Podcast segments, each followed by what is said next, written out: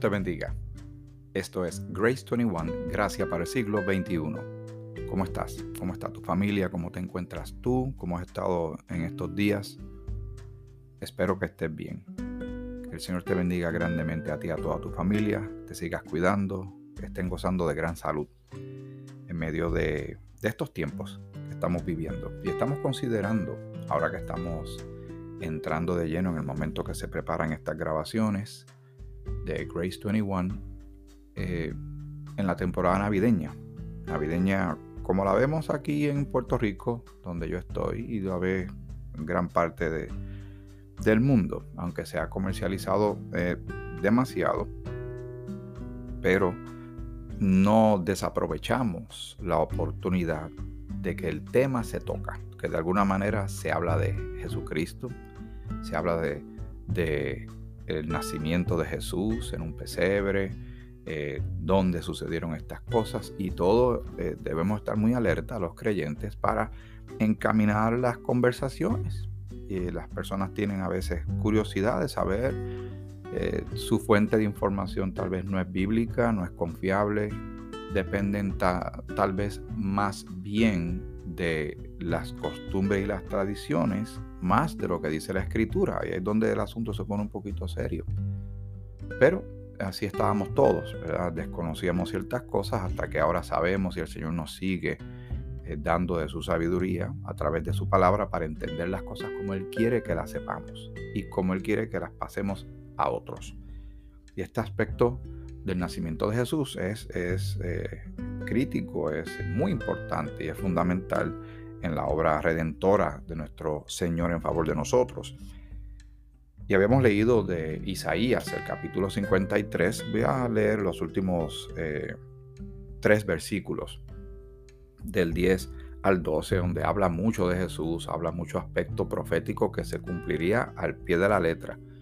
Esto es lo que he querido enfatizar en estas primeras partes del tema sobre el regalo de Dios de la precisión de la escritura, la confiabilidad de la palabra de Dios, que se ha tratado de adulterar, cambiar, sabotear, desaparecer, destruir en muchas partes de, la historia humana, de enemigos que se levantan en contra de la fe cristiana, enemigos de Dios, enemigos de Cristo, pero esta palabra prevalece a pesar de todo. El Señor se sigue revelando en la vida de aquel que quiere saber estas cosas como bien dice la palabra de Dios, que Dios quiere que todos los hombres sean salvos y vengan al conocimiento de la verdad. Y la verdad es Jesucristo, como él mismo lo dice en uno de los evangelios. Dice así Isaías 53 del 10 al 12.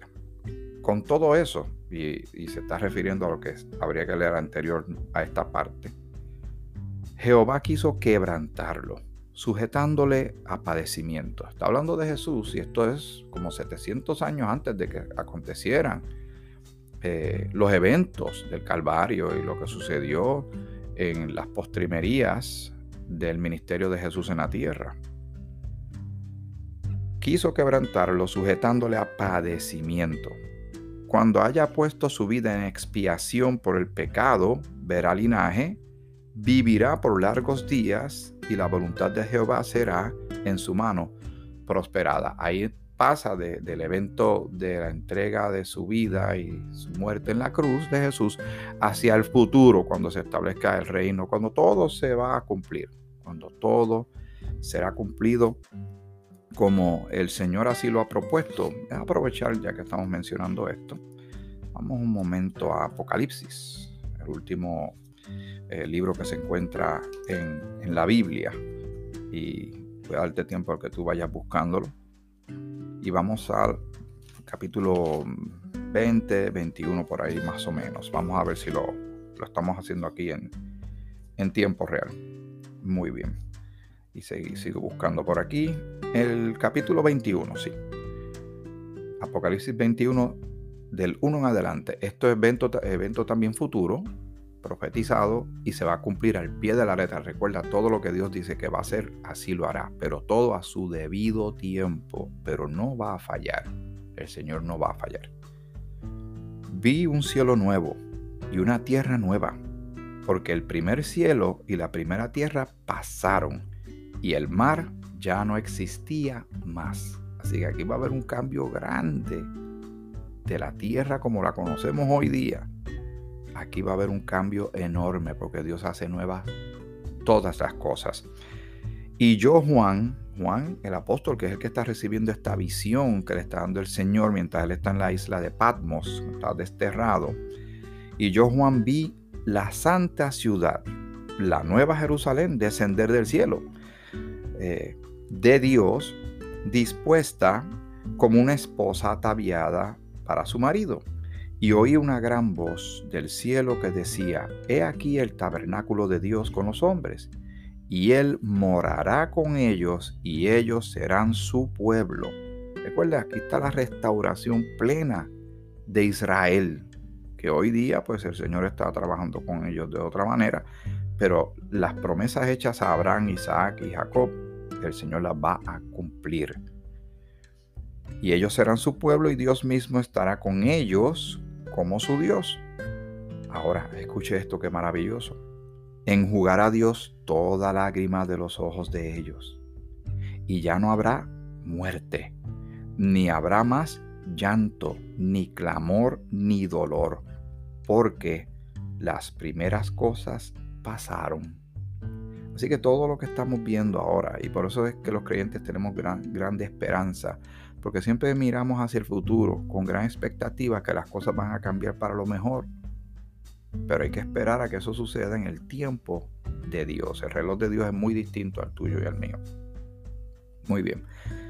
El versículo 5. Y el que estaba sentado en el trono dijo, He aquí, yo hago nuevas todas las cosas y me dijo, escribe, porque estas palabras son fieles y verdaderas. Y me dijo, hecho está, yo soy el alfa y la omega, el principio y el fin. Al que tuviere sed, yo le daré gratuitamente de la fuente del agua de la vida. El que venciere heredará todas las cosas, y yo seré su Dios, y él será mi hijo. Pero los cobardes e incrédulos, los abominables y homicidas, los fornicarios y hechiceros, los idólatras y todos los mentirosos tendrán su parte en el lago que arde, con fuego y azufre, que es la muerte segunda. ¿Por qué es tan importante la llegada de Jesucristo y que naciera en forma humana en el pesebre? que Dios enviara su gran regalo para nosotros para poder salvarnos, porque no nos podíamos salvar a nosotros mismos. La salvación no es por obra, no es por justicia propia, sino la justicia de Dios por medio de Cristo. Por eso que estamos leyendo en Isaías 53 lo importante de esto que se anunció y esto que sucedió, tal y como el Señor lo había anticipado. Versículo 11, Isaías 53 verá el fruto de la aflicción de su alma y quedará satisfecho. Por su conocimiento, justificará mi siervo justo a muchos y llevará las iniquidades de ellos. Por tanto, yo le daré parte con los grandes y con los fuertes repartirá despojos, por cuanto derramó su vida hasta la muerte y fue contado con los pecadores, habiendo él llevado el pecado de muchos y orado por los transgresores. ¿Recuerdan cuando él dijo sobre aquellos que estaban cuando él estaba en la cruz? Padre, perdónalos porque no saben lo que hacen. Eh, en el versículo 9 dice, y se dispuso con los impíos su sepultura, más con los ricos fue eh, en su muerte. Él tenía dos ladrones a los lados, pero una persona con, con recursos fue el que proveyó a Jesús de una tumba nueva. Eh, para él, de la cual él iba a resucitar. Todo el Señor va anticipando muchas cosas para toda la humanidad, aunque estas profecías particularmente estaban dirigidas en ese momento a la nación de Israel, nadie sabía que Dios iba a hacer más adelante lo que haría luego de la resurrección de Cristo, luego de su ascensión ¿verdad? a los cielos, que él levantaría al apóstol Pablo para traer un mensaje para la iglesia cuerpo de Cristo, salvación por fe sin las obras de la ley, salvación por gracia, eh, porque ahora es por gracia, no por la ley, la justicia de Dios, somos adoptados por Dios, coherederos, todas esas cosas no se sabían en este momento, lo que estábamos leyendo en Isaías 53. Así que todo estaba muy centrado en la nación de Israel. Inclusive cuando Jesús estaba ministrando en la tierra, Él vino a seguir trabajando con ellos. Él era el cumplimiento de todo lo que ellos esperaban. Pero lo rechazaron, pero eso no detendría el plan de Dios. Nada de eso tomó por sorpresa al Señor. Eh, Dios sabe muchas cosas de antemano y se van a llevar a cabo. Y, tantas personas que, si a usted le dijeran de antemano de un evento que puede ser peligroso para su vida y uno lo ignora y de todos modos pasa por el, por el peligro, ¿de quién es la culpa? ¿Del que, el que se lo anunció o el que ignoró el anuncio? Y el Señor lleva dos mil años enviando un mensaje de salvación a una humanidad, usted y yo, que no merecíamos esa salvación que no merecíamos esa gracia, mucho menos misericordia. Pero el Señor nos ama tanto, con una fuerza tal, que envió a su Hijo, Jesucristo, a morir en la cruz por ti y por mí. Eso siempre, siempre debe ser apreciado. No es una cosa que recordamos en Navidad, no es una cosa que recordamos en Semana Santa. Nosotros vivimos en base a la identidad que tenemos en Cristo de toda la obra y todas las bendiciones que Él alcanza para ti y para mí. Somos receptores de estos grandes tesoros de parte de Dios. Y eso debe afectar nuestra vida en muchas maneras. Las maneras que pensamos, nos relacionamos con los demás, cómo planificamos nuestra vida, cómo miramos el futuro y cómo consideramos las circunstancias. Todo eso está afectado de manera poderosa y maravillosa por esta, esta nueva criatura que somos, por medio de la salvación que tenemos por medio de Cristo Jesús. Glorias sean dadas a nuestro Señor me gustaría que fuéramos un momentito a el libro de Miqueas, del profeta Miqueas. Y estando leyendo un poco sobre el trasfondo de Miqueas, dice que era un profeta contemporáneo de la, de la época de Isaías, según dice esta Biblia de estudio. Lo que significa que lo que él haya profetizado, y aquí hay una profecía muy interesante, con relación a la ciudad, el pueblito realmente donde Jesús iba a nacer. Entonces data de unos 700 años también, anterior a que sucedieran los eventos. Imagínense que el Señor está diciendo dónde va a nacer el Mesías. No era en ningún otro lugar, no iba, a ser en Roma, ni en la ciudad de Nueva York, no iba a ser en, en tantas otras ciudades, ¿verdad? Que la gente considera que son grandiosas. Y en ese tiempo obviamente no estaba la ciudad de Nueva York, pero eh, había muchas ciudades importantes, lugares importantes, eh, que tal vez el mundo diría, este lugar es adecuado, es propio para el nacimiento de un dignatario, de un, de un rey. Pero el Señor tiene otros planes. Dice el capítulo 5 de Miqueas, capítulo 5 de Miqueas, el versículo 2. Escuche esto que es sorprendente y maravilloso a la misma vez. Dice así, pero tú, Belén Efrata, pequeña para estar entre las familias de Judá, de ti me saldrá el que será Señor en Israel. Y sus salidas son desde el principio, desde los días de la eternidad. Ahí el Señor estará, está diciendo claramente dónde iban a ser Jesús. Y lo vamos a ver más adelante, ¿verdad? Cuando sigamos desarrollando este tema del regalo de Dios. Tú y yo ya lo sabemos en Belén. Y, dice pequeña, y eso es otro elemento que nosotros los seres humanos tenemos, eh, eh, fallamos enormemente. Cuando no damos crédito eh, de dónde es el origen de una persona. Depende de qué país, de qué pueblo, de qué barrio, de qué sector, de qué distrito, de qué provincia, dependiendo y dependiendo el apellido y dependiendo su preparación, nosotros adjudicamos y acomodamos a las personas eh, de alguna manera eh, en, en un lugar social. Y Dios no está pidiéndonos permiso para nosotros con relación a esto el Hijo de Dios nacería en un lugar, en un, pueblito que sería el último que la gente lo consideraría. Pero ¿por qué no nacer en Jerusalén o, o algo así? En Belén. en Belén nacería el Salvador del mundo, porque así Dios lo quiso, porque así son sus planes.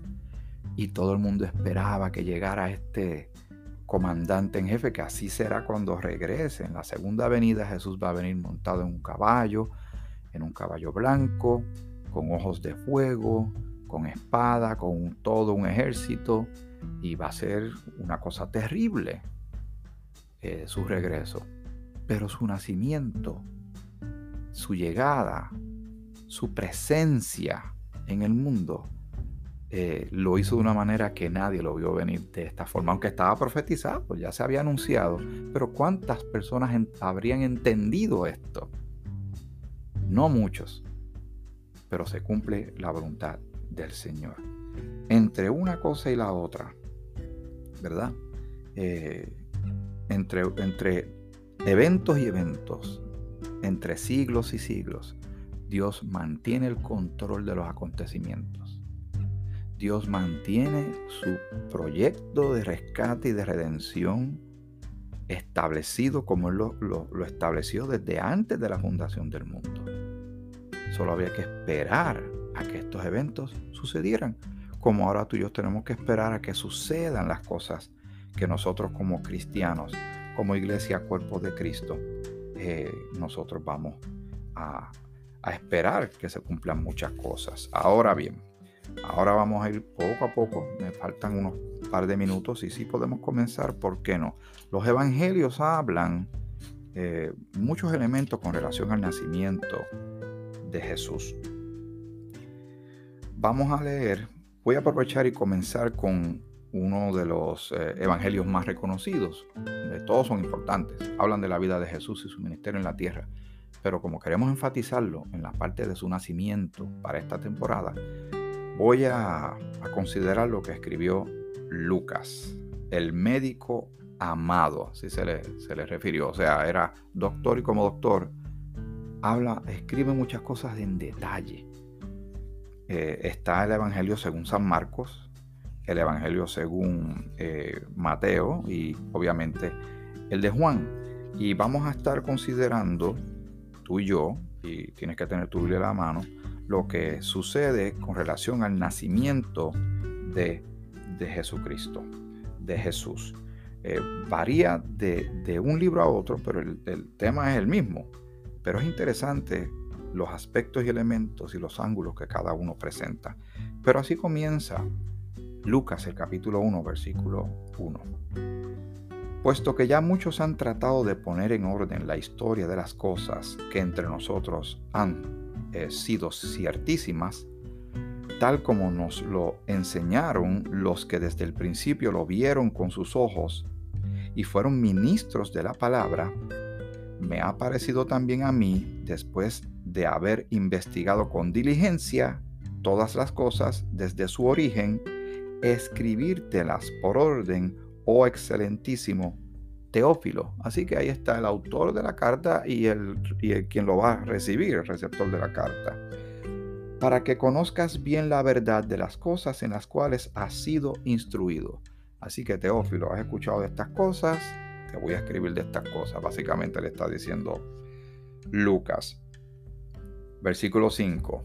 Se va poniendo cada vez estrechando, haciéndose más específico, la dirección más como un, como un láser, como un láser.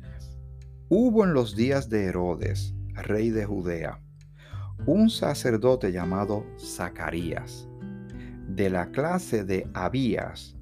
Su mujer era, de las hijas de Aarón y se llamaba Elizabeth. Ambos eran justos delante de Dios y andaban irreprensibles en todos los mandamientos y ordenanzas del Señor. Así que entran estos dos personajes y está hablando algo sobre su carácter. Son creyentes de Jehová, eh, son de buena reputación y son irreprensibles. No hay algo en que llamarles la atención a, tanto a Zacarías como a Elizabeth. Ambos eran justos delante de Dios, dice el, versículo 6, y andaban, o sea, era su testimonio, su comportamiento, irreprensibles en todos los mandamientos y ordenanzas del Señor, de la ley escrita hasta ese momento. Recuerden, todavía falta mucho para ser revelado, pero estamos considerando quién escribe, cuándo escribe, eh, a quién, para qué y por qué. Versículo 7, pero no tenían hijo, porque Elizabeth era estéril y ambos eran ya de edad avanzada como si eso fuera un impedimento para Dios. Rápido uno recuerda a Abraham y Sara, ¿verdad que sí? Voy a dejarlo aquí. Ya eh, he desarrollado bastante este, hasta este punto y quiero que invitarte, extenderte una invitación para que estés en la continuación de este tema sobre el regalo de Dios.